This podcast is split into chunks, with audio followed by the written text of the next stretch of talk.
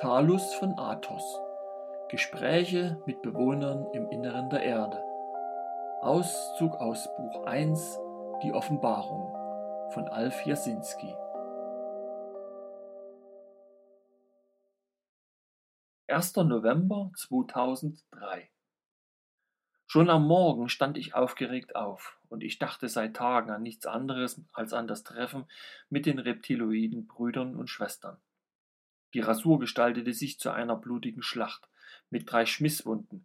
Mein Kleiderschrank gab nichts Gescheites zum Anziehen her, und meine Gattin belächelte mich seltsamst aus dem Hintergrund. Ihre Blicke schienen zu sagen, mit mir sei heute wohl nicht viel her und ich bestens dafür geeignet, einer Comicfigur Pate zu stehen.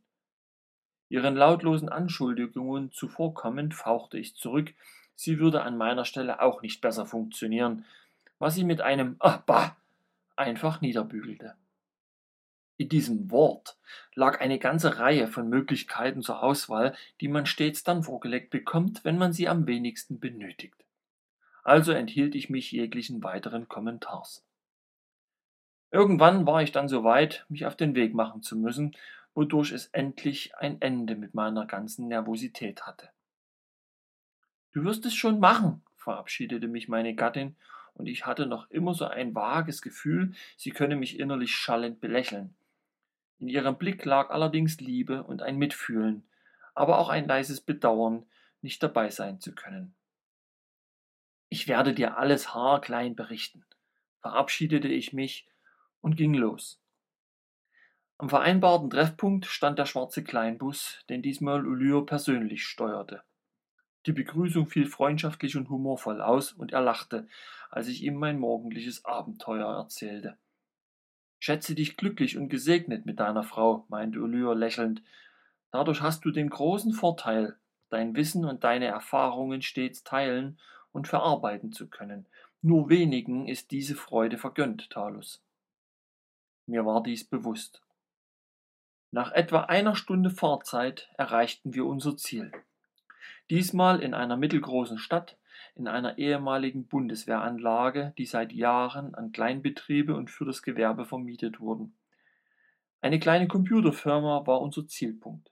Ulyr schloss die Werkstatt auf und wir betraten einen Raum, worin sich jede Menge Computeranlagen und Elektronikteile befanden. Zwei unserer Freunde arbeiten hier, die als Verbindung zu uns fungieren. Übrigens zwei äußerst clevere und friedliche Zeitgenossen von dir, erklärte Ulyr. In einem Nebenraum, dem Lager, schob sich ein Teil des Bodens weg, der eine beleuchtete Treppe freilegte. Nach 18 Stufen erreichten wir einen Aufzug. Dieser führt sieben Stockwerke tiefer. Von da an gehen wir noch ein Stück und erreichen dann die getarnte Magnetbahn. Ungefähr zwölf Minuten später sind wir 500 Kilometer weiter und am Ziel unserer heutigen Reise. Die Fahrt entpuppte sich für mich als ein seltsames Ziehen in allen Organen, was jedoch nicht unangenehm, sondern eher wie ein innerliches Wirbeln anmutete. Ulyr sagte dazu, dies sei ein Nebeneffekt des Magnetfeldes, doch dieses würde dem Organismus nichts Nachteiliges bringen. Das Magnetfeld ist zugleich auch ein Schutz vor den hohen Beschleunigungswerten, wie auch ein Teil des Antriebsmechanismus. Der Gravitationsneutralisator lässt sich in einem atmosphärischen Milieu nicht komplett auf alle Spezies gleichwertig ausrichten. Die Reptos zum Beispiel können damit nicht reisen. Ihnen wird übel und sie verlieren für kurze Zeit die Orientierung, also lehnen sie diese Form des Reisens kategorisch ab. Und wie reisen sie dann? fragte ich. Mit einer langsamen Beschleunigung und einer Reisedauer fünfmal so lange, erwiderte er. Die Bahn hielt an. Das heißt, ich bemerkte das Nachlassen dieses seltsamen Ziehens und assoziierte das mit Ankunft, was auch richtig war. Wieder befand ich mich in einer Art Bahnhof, von wo wir mit einem kleinen Zweimannfahrzeug durch einen Tunnel ins Freie fuhren. Die Umgebung war tropischer Art, feucht schwül, und mir schoss der Schweiß aus allen Poren. Diese Umgebung bevorzugen die Chitauli, wie sie sich selber nennen, und der natürliche Sonneneinfall wird über eine Art Laserspiegelung von oben nach hier unten geleitet. Die Reptos bevorzugen natürlich eine direkte Sonneneinstrahlung noch mehr, aber an die Oberfläche wagen sie sich nur bedingt. So, jetzt sind wir beim Gemeindezentrum, unserem heutigen Ziel, erklärte Ulyr und hielt das Elektrofahrzeug unter einer Palme an. Überall sah ich Menschen und fragte mich, wo denn die Reptiloiden seien. Als hätte Ulyr meine Gedanken erfasst, erwiderte er, wenn du genauer hinsiehst, wirst du erkennen, dass es reptiloide Menschen sind. Nun erkannte ich auch ihre etwas andere Hautfarbe und beim näheren Herankommen auch ihre Physiognomie. Ich erkannte nun tatsächlich etwas andersartige Menschenwesen, aber das wusste ich ja bereits durch die Begegnung mit Nasma Kreita Husra. Wir werden beim Magister Stasa erwartet. In seiner Sprache lässt sich sein Name für unsere Zunge nicht treffend aussprechen. Ich nenne ihn Starsa, womit er einverstanden ist, und auch du kannst ihn damit ansprechen.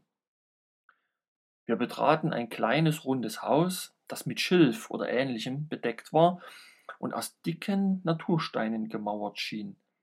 In der Erwartung, es sei innen kühler, schlug mir eine noch größere Hitze beim Betreten entgegen.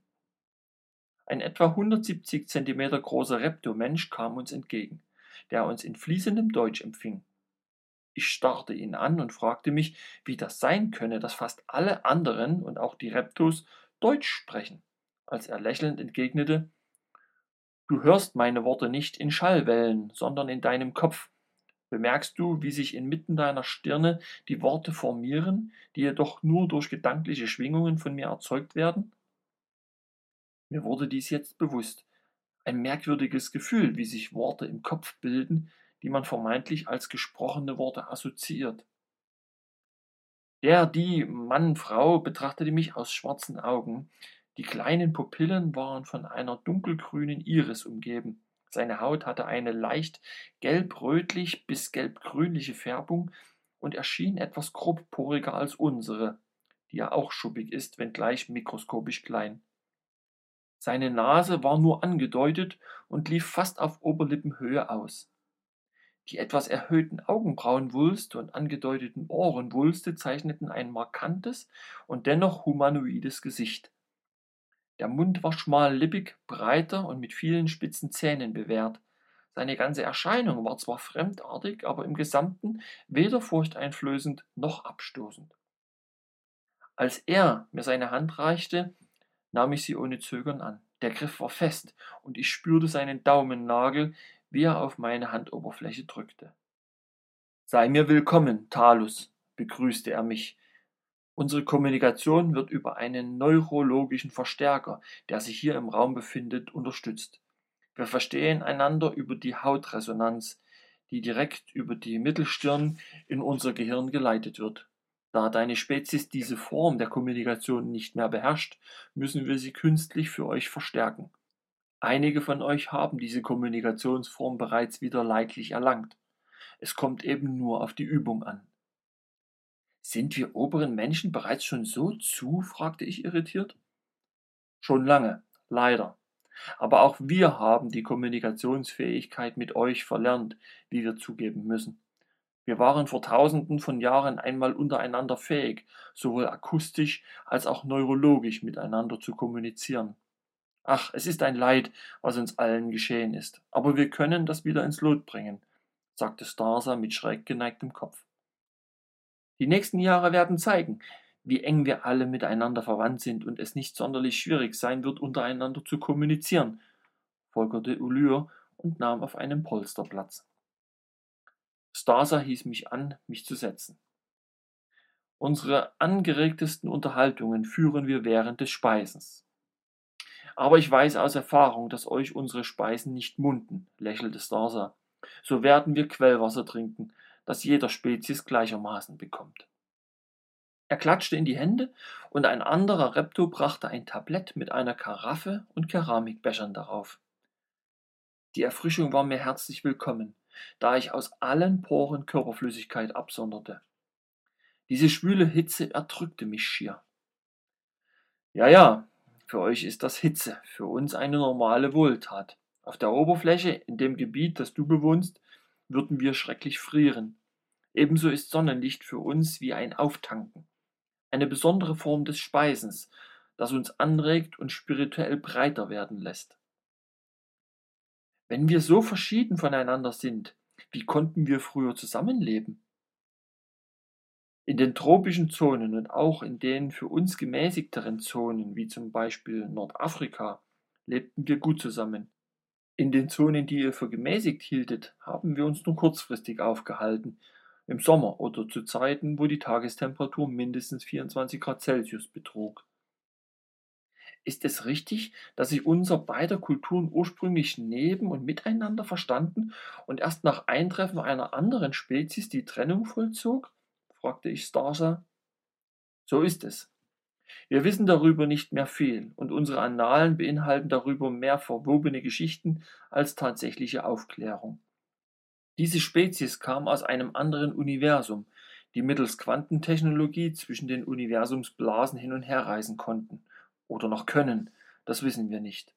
Unsere Spezies ist viel älter als eure, und dennoch sind auch wir genetisch vor langer Zeit verändert worden. Aus den unterschiedlichen Arten unserer Spezies wurden wir so eine einzige dominante Spezies, als ihr noch Hominiden gewesen seid. Wir erlebten bereits sehr bewusst, wie ihr durch einige genetische Versuche zu einer eigenen Spezies herangezogen wurdet. Als ihr euch bewusst wurdet, haben wir zusammen auf diesem Planeten gelebt, uns geachtet und in Eintracht respektvoll behandelt. Obwohl wir im Grunde die irdische Urspezies sind, haben wir nie in Betracht gezogen, dies gegen euch zu verwerten. Irgendwann kamen dann andere Wesen aus einem anderen Universum, die uns so vorfanden, wie wir damals waren, und begannen uns zu erforschen. Wir wussten, dass es nicht eine der Spezies war, die unsere beiden Spezies kreiert haben, und dass diese neue Spezies eine völlig andere Mentalität aufwies. Diese Spezies, so wird in der Mythologie angeführt, agierte nicht individuell, wie wir beiden Spezies der Erde, sondern in einer vollkommen kollektiven Ausdrucksweise. Es fanden auch keine Kommunikationsmöglichkeiten statt, die uns einander hätten näher bringen können und so trennten diese Spezies uns voneinander. Dieser Trennungsprozess lief innerhalb 27 Reptogenerationen ab, also etwa 55 Euro-Generationen, und erfolgte in einer heimtückischen und kriegerischen Form der gegenseitigen Missachtung. Wir haben uns gegenseitig bekriegt, und da eure Population um ein Vielfaches höher als die unsrige war, zogen wir uns zurück. Diese andere Spezies aus dem Weltraum benutzte anschließend unsere beiden Rassen als Arbeiter für ihre Zwecke und stellte irgendwann fest, dass die humanoide Spezies leichter zu beeinflussen sei als unsere Reptiloide. Damit war unser Schicksal besiegelt. Euch wurde auf dem chemischen Wege euer Geist so weit verwirrt, dass ihr annehmen musstet, unsere Spezies gänzlich vernichten zu müssen Unsere Verwirrung, ebenfalls durch chemische Prozesse manipuliert, war nicht so tiefgreifend, weil unser Organismus, aus welchen Gründen auch immer, resistenter dagegen war. Wir zogen uns in unterirdische Höhlen zurück, fanden immer tiefer in der Erde sogenannte Blasenhöhlen größeren Ausmaßes und stießen dabei auch auf Artefakte früherer Bewohner. Im Laufe von Jahrtausenden entdeckten wir andere Wesen in den ausgedehnten unterirdischen Bereichen, woraus wir erfuhren, die Erde würde seit Jahrmillionen von Anderweltlern frequentiert. Diese Kollektivspezies, die uns entzweite, verließ irgendwann die Erde wieder und kam bisher nicht mehr zurück. Sie hinterließ jedoch Order an unser beider Spezies, die besagten, sie kämen eines Tages wieder und wir hätten den Planeten bis dahin innerhalb ihrer Richtlinien zu formen. Ihr Humanoiden habt dies zuerst wieder vergessen und euch wieder zu ursprünglichen Menschen entwickelt, so dass wir wieder langsam eine Annäherung zueinander fanden. Einige eurer Schamanen, die die Order der entschwundenen Spezies als heilige Schriften bewahrten, erinnerten sich irgendwann wieder daran und begannen, nach diesen Richtlinien eure Spezies wieder innerhalb dessen einzuspinnen. Es bildete sich zuerst das lemurische, dann das atlantidische morphogenetische Feld eurer Geistesausschüttungen, die jedoch wieder in eine Versenkung verfielen, sich gegenseitig aufhoben als falsche Erkenntnis für das kosmische Denken. Die Schamanenpriester reichten jedoch das alte Wissen an ihre Nachwelt weiter, woraus sich eine Priesterschaft des Siebengestirns bildete und zunächst sowohl die Menschen als auch die Reptos nicht beeinträchtigte. Obwohl sich unsere Spezies über Jahrtausende an die unterirdischen Gefilde angepasst hat, mochten wir gerne auch an der Oberfläche Sonne tanken und mit unseren Brüdern, mit euch, verkehren. Eure Priesterschaft, im Gegensatz zu unserem Schamanismus, hat sich bereits wieder auf die Machtstruktur des Beherrschens gemacht, und wir erkannten dies relativ rasch. Trotz unserer Versuche, euch die Augen zu öffnen, griff wieder das System des Kollektivismus jener vergangenen Spezies aus einem anderen Universum. Mit dem Beginn der nachatlantidischen Ära, der Ära des Todsystems, das wir bis heute nicht ganz verstehen, erstand die Priesterschaft der Siebener, die Hüter des wahren Gesetzes, auf dessen Grundpfeiler Ägypten, es hieß früher anders, entstand. Das Prinzip des Tod, auch Hermes Trismegistus genannt, war ursprünglich eine kosmische Einstrahlung aus dem Lichtfeld der Schöpfung, das die Priesterschaft zum Anlass für ihre Zwecke nahm. Diese Lehre ist eine Spiegellehre geworden, die wir nicht verstehen, die wir nicht nachvollziehen können, weil sie so offensichtlich falsch und verkehrt für einen Bewusstseinsträger göttlicher Ordnung ist oder verdreht wurde. Immer mehr eurer Spezies ergaben sich diesem System, das ihnen bis heute vorgaukelt, nicht individuell eigenständig, sondern kollektiv verwaltet leben zu müssen. Einige Völker konnten sich diesen Einflüssen bis vor etwa 1500 Jahren erwehren. Schließlich haben auch diese kapituliert vor dieser Übermacht des Beherrschungsdranges einiger weniger Herrscher der Völker.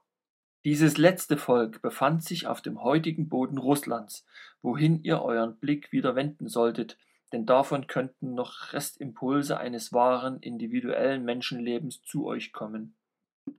Diese Siebener Priesterschaft ist mittlerweile so mächtig, dass sie fast den gesamten Planeten beherrscht. Vielleicht ist diese Weltraumspezies bereits ausgestorben oder sie findet nicht mehr zur Erde zurück. Vielleicht kommt sie aber wieder, übernimmt den Planeten und wischt eure Spezies einfach beiseite. Wir wissen es nicht. Auch unsere Freunde aus anderen Kulturen wissen das nicht.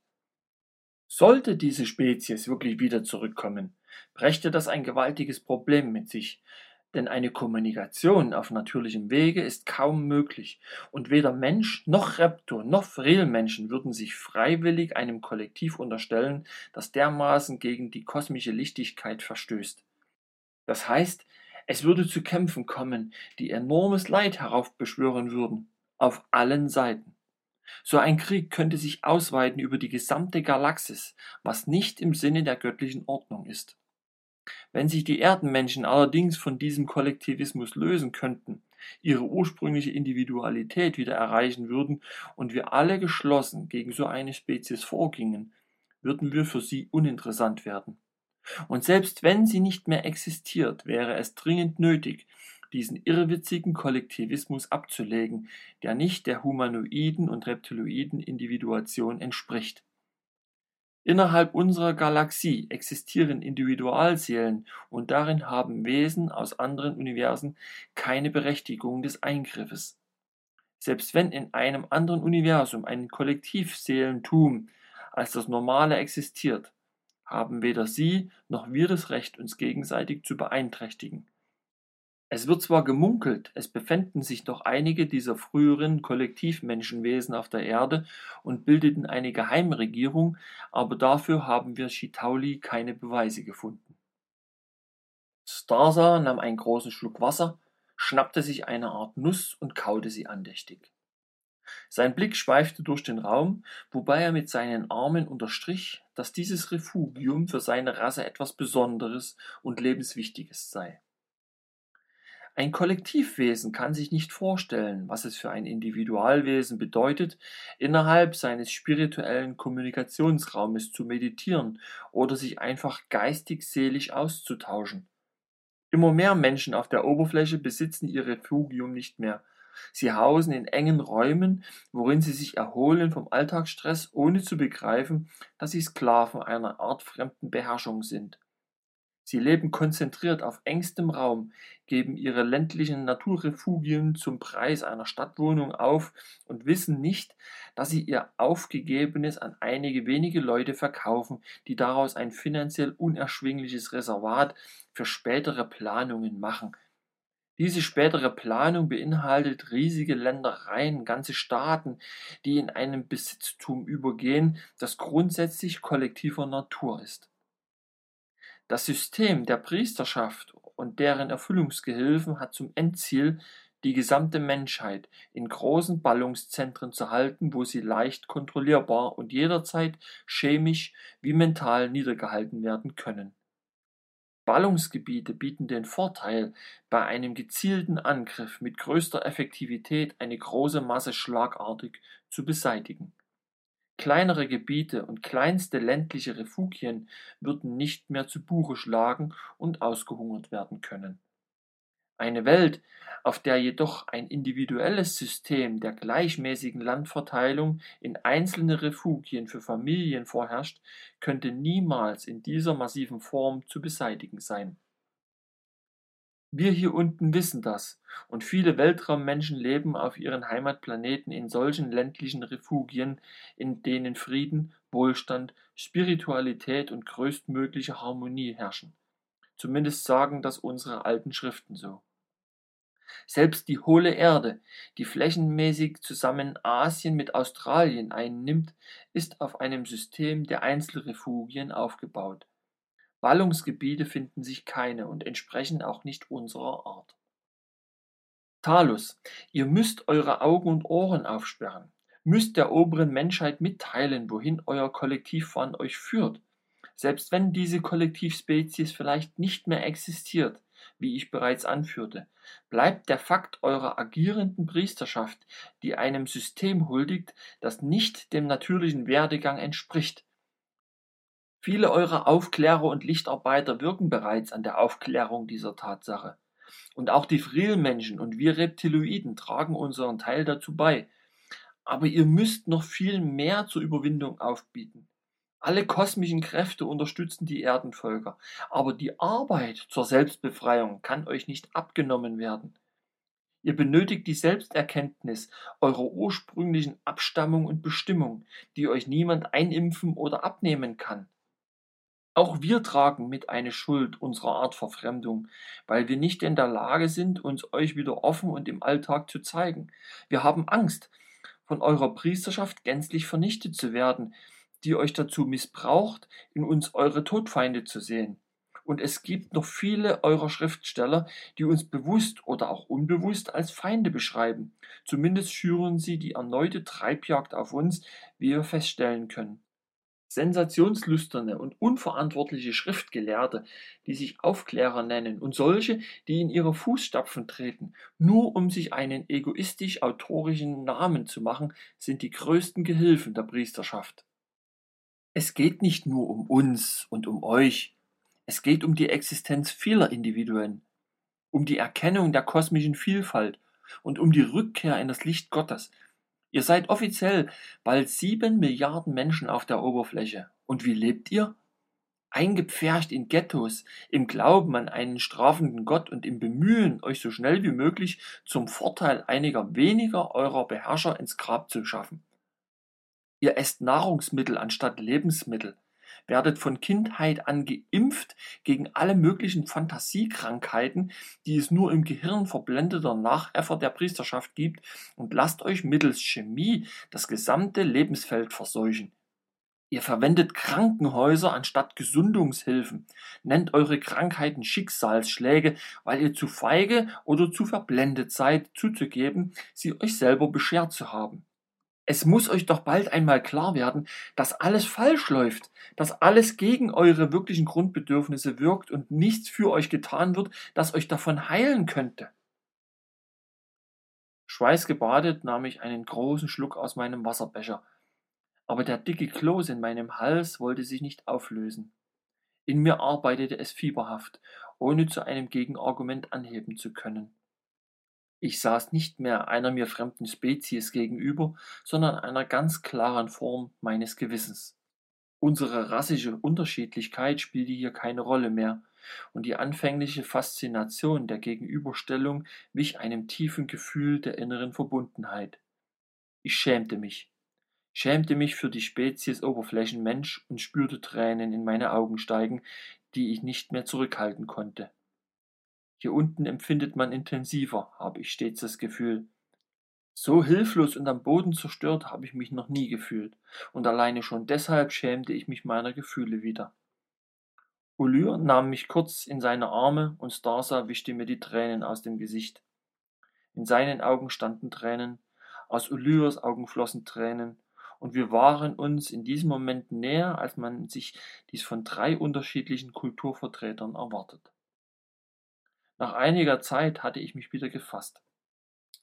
Starser hatte die Raumtemperatur gesenkt, um, wie er sagte, mich nicht mehr zu sehr in seiner spezifischen Art zu beeinträchtigen. Er zeigte mir damit seinen Respekt und eine Basis, worin wir beide es atmosphärisch in Annäherung an den anderen aushalten konnten. Ich bedankte mich für dieses Zeichen der Gleichwertigkeit, worauf er lächelnd antwortete. Das sind wir uns nun schuldig, Freund Talus. Einige Fragen tauchten nun in mir auf, die ich mit einiger Überlegung in Worte zu fassen suchte. Besteht denn die Möglichkeit, dass sich unsere Rassen bald wieder einander nähern können? Starsa dachte kurz nach, wischte sich über die Augen. Wie auch bei euch ist die Mehrheit unserer Spezies gegen erneute Kontakte. Aber ein sich immer größer entwickelnder Kreis von etwas freier denkenden Familienmitgliedern ist der Meinung, dahingehend etwas Positives zu unternehmen. Wie könnte ich dazu beitragen, dahingehend auf meiner Seite etwas zu bewirken? fragte ich hilfesuchend. Indem du versuchst, die Menschen über die wirklichen Hintergründe aufzuklären, wenngleich dies auch bedeuten kann, von der Masse nicht ganz ernst genommen zu werden, entgegnete Starsa. Ich muss die richtigen Worte finden, muss Worte so zusammenstellen, dass der Leser daraus die tatsächliche Wahrheit herausnehmen kann, dass ihm sein Unterbewusstsein sagt, dass es wahr ist, was er gerade liest. Ob ich das schaffe, weiß ich nicht, aber ich werde es zur rechten Zeit am richtigen Ort tun, versprach ich. Im Besonderen mir selbst. Sie werden dir einfallen, bemerkte Ulyr ernst und klopfte mir auf die Schulter. Wer im Lichte der göttlichen Prinzipien spricht, wird gehört werden. Noch eine letzte Frage habe ich, werter Starsa. Ist Luzifer für euch ebenso das Synonym für Behinderung und das Antigöttliche? Ja, wir sagen sogar ähnlich dazu. Lacerta, die sphärische Hure der Spiegelwelten. Lacerta ist eine androgyne Emanation Gottes, die sich in ihrer Überheblichkeit als die Ursache der Schöpfung sieht.